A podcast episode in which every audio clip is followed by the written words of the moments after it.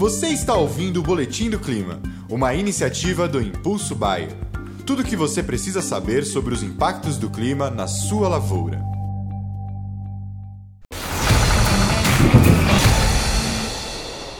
Olá a todos, aqui é Marco Antônio, agrometeorologista da Rural Clima. E em parceria com a Baia, vamos fazer nessas atualizações climáticas dessa quarta-feira, hoje dia 6 de setembro. Acho que as duas grandes perguntas né, que estão sobre a, tá dentro da nossa cabeça aí, né, do agronegócio é será que vem muito mais chuvas para o sul do Brasil, em especial sobre o Rio Grande do Sul, já que muitas localidades nesses primeiros quatro dias de setembro registraram volumes superiores a 300 milímetros? E, e as chuvas no Cerrado, o plantio?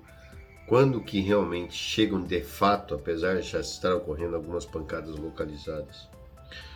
E quando a gente olha esses mapas de 15 dias, para os próximos 15 dias aí, de hoje, dia 6, até o dia 20, repare que os grandes volumes de chuvas continuarão sobre grande parte da região sul.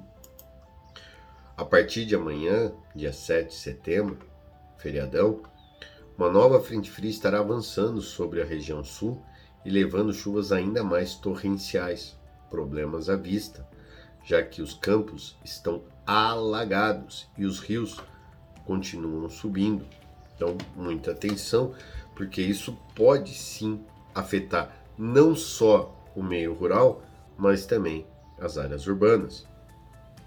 Já nas regiões Sudeste, Centro-Oeste e Mapitobá, a tendência não é uma ausência de chuvas, mas chuvas muito irregulares, já que os corredores de umidade vindo da Amazônia continuarão olha onde?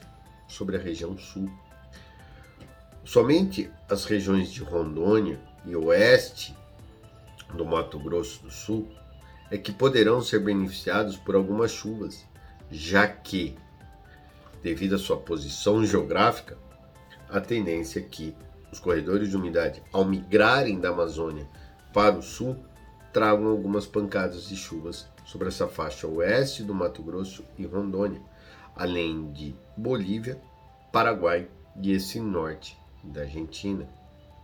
Mas olha todo o interior do, do Brasil com chuvas sem nada de chuvas para falar a verdade, a não ser nessa faixa litorânea do Nordeste, onde os ventos de leste sopram do Oceano Atlântico em direção ao continente, levando um pouco mais de umidade e aí pancadas de chuvas.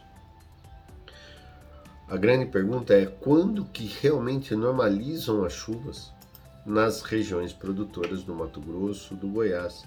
E reparem que não é uma ausência total de chuvas, porque não estão ocorrendo bloqueios atmosféricos, que é um bom sinal, porque quando se ocorre bloqueios atmosféricos, as frentes frias ficam totalmente estacionadas no sul e nada de chuvas e temperaturas extremamente altas. Isso não estão ocorrendo, mas a tendência é de que somente na virada do mês, ou seja, na última semana de setembro, é que as chuvas realmente consigam ganhar um pouco mais de amplitude e trazer chuvas para as regiões centrais e norte Porém, quando a gente olha o mês de outubro, a gente volta a observar que apesar da última semana de setembro ser marcada por chuvas mais expressivas, essas chuvas não terão continuidade.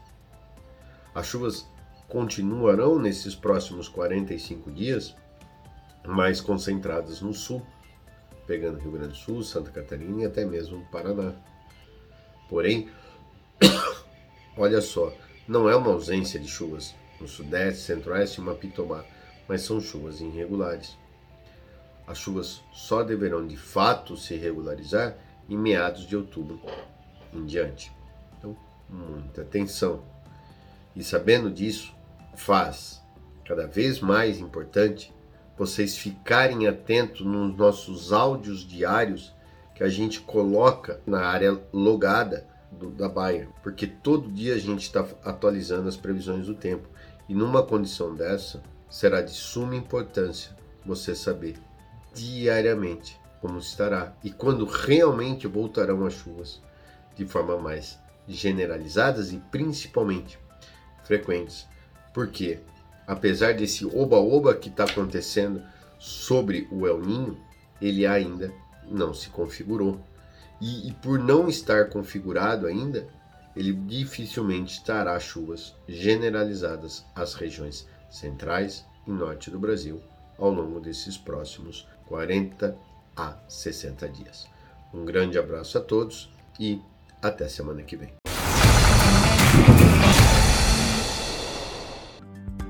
E esse foi o Boletim do Clima, uma iniciativa do Impulso Bayer. As últimas notícias do Impulso Bayer sobre a previsão do tempo para sua lavoura.